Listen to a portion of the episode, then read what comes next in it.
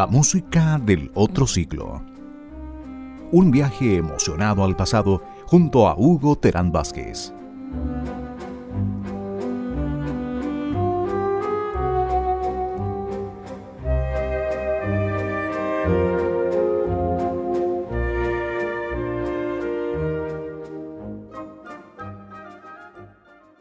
Hoy recordamos a Osman Maderna.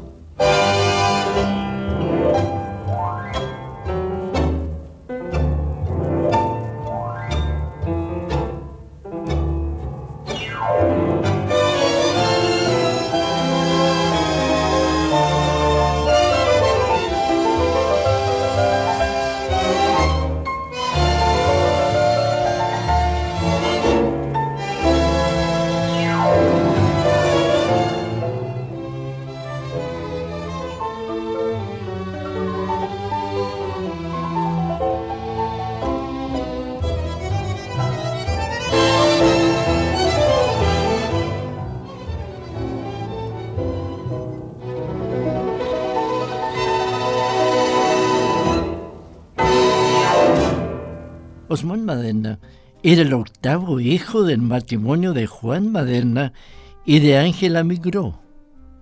Desde muy pequeño sintió afición por la música.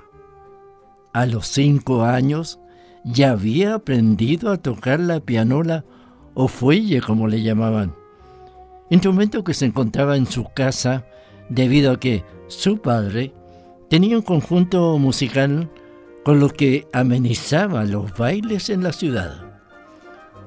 Fue su madre lo que lo incentivó debido a su interés por la música, mandándolo a estudiar piano a escondidas, debido a la oposición de su padre, que no quería que su hijo fuera músico como él. El entusiasmo y los progresos del hijo por fin convencieron al padre que lo integró a su orquesta cuando tenía 10 años para tocar la pianola. Ya a los 13 años ya había formado su propia orquesta compuesta por siete integrantes y que llamó Vitafón, en recuerdo del sello grabador que tenía ese nombre y cuyos discos escuchaba con gran devoción era la partida para quien después Osman Madena ocupara un sitiar importante en la música típica argentina.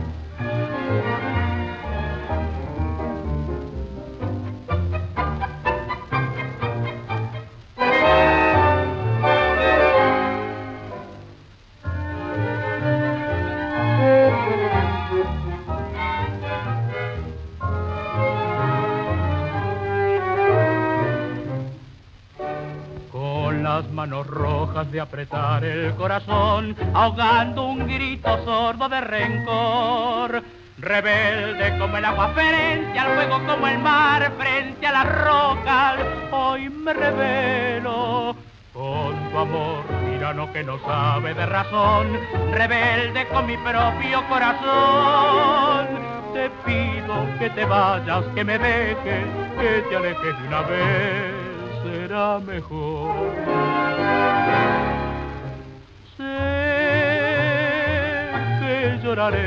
Después, que jamás te olvidaré cada noche sin tu risa, sin tu voz, cuánto extrañaré tu amor. Pero es preferible más perderte a seguir siendo un fantoche solo por verte. No, déjame por favor. Hoy se reveló mi amor.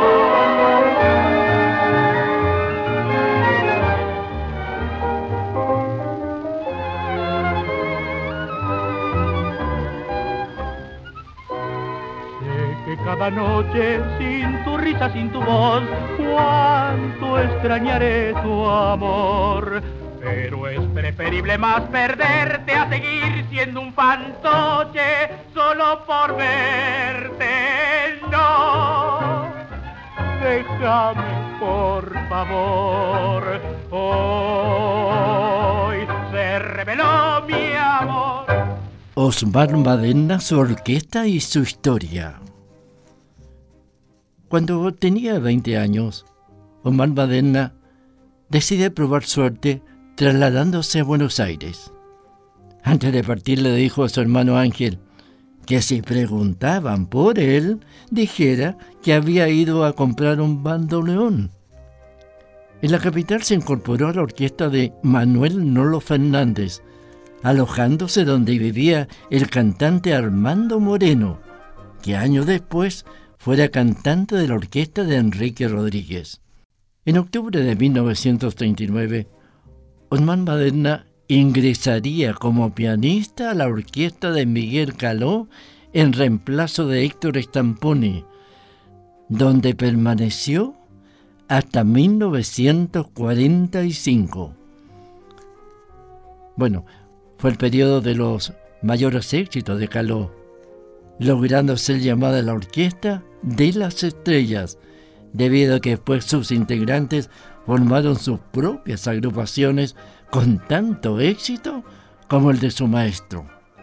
Luciendo también como pianista Omar Madena, caracterizando la orquesta porque era su piano que ponía los compases finales a los temas de la orquesta.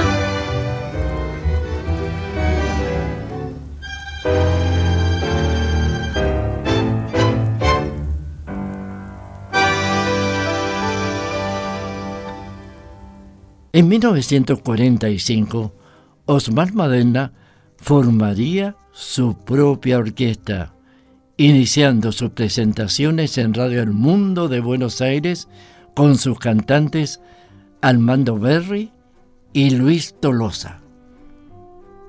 Desde entonces se darían a conocer sus dotes de músico, de pianista, de director, de compositor y arreglador, conociéndose temas como Ausencia, Malva, Una vez, el tema Rebeldía, siendo el compositor de la música del vals pequeña, que hasta la fecha ha sido interpretado por numerosos cantantes internacionales, siendo llevado el tema a varias partes del mundo.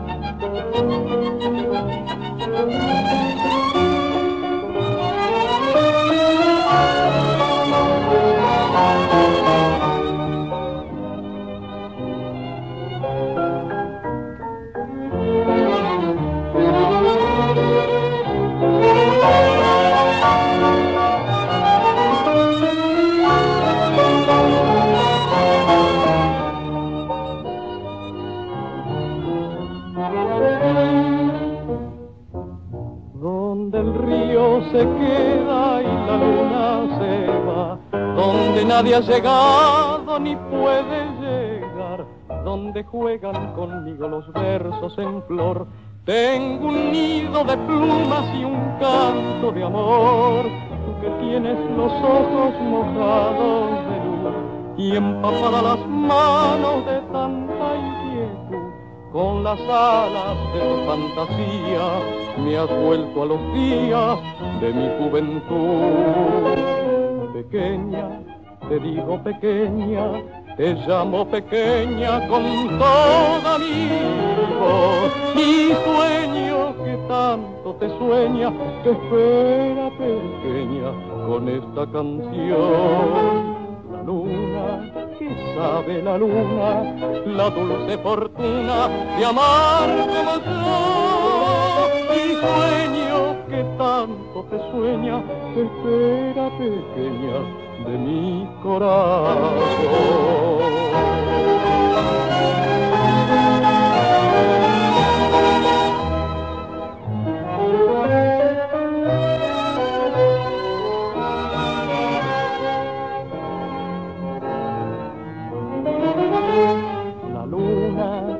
Sabe la luna, la dulce fortuna de amar como yo, mi sueño que tanto te sueña, te espera pequeña de mi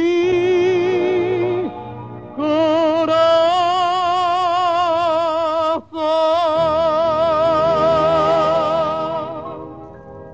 Osmar Madena y su historia.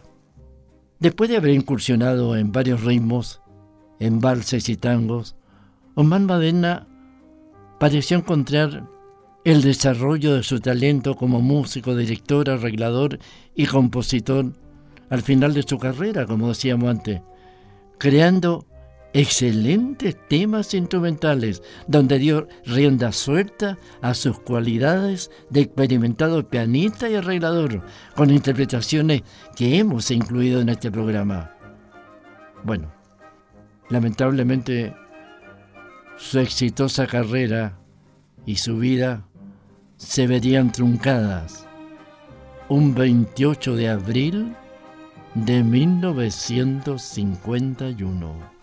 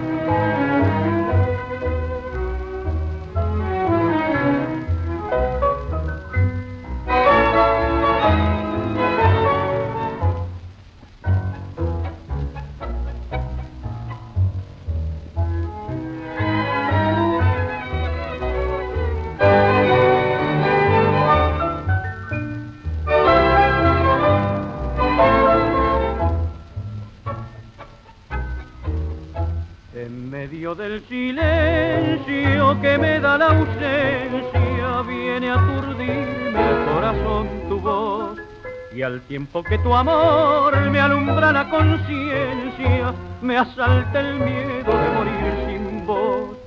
Te acordarás de mi cariño bueno, tras la distancia te unirás a mí por más que mi recuerdo quiere ser sereno, hay una fuerza que me impulsa a ti. Volveré mañana mismo, en la tibieza del hogar mirarte llegar, tu voz escuchar, igual que ayer, dulce y amante. Volveré tal vez más triste lloraré lo que soñé, pero ¿qué importará si tu alma me dará la ilusión sublime de la fe?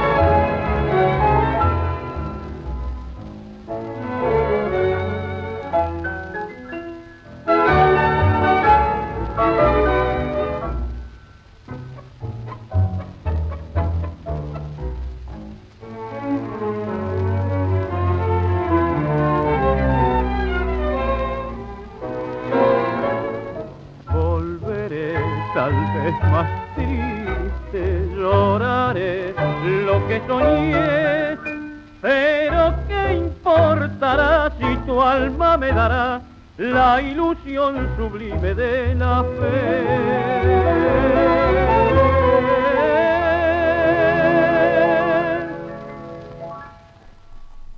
Su pasión por los aviones también se había manifestado en su edad temprana.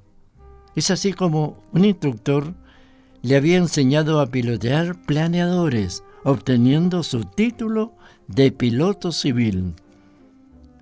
Así fue como en la tarde del 28 de abril de 1951 había llegado en su avioneta al aeródromo del Monte Grande.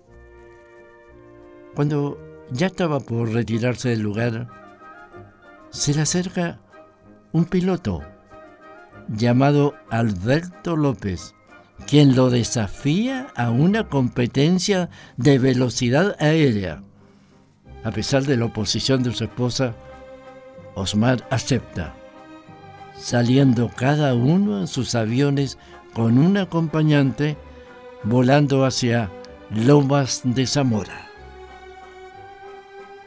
Al iniciar el regreso a Monte Grande, ambos pilotos comienzan una serie de peligrosas maniobras Imprevistamente se produce el choque, precipitándose la aeronave de Maderna directamente a tierra a 150 metros de altura, pereciendo sus tripulantes.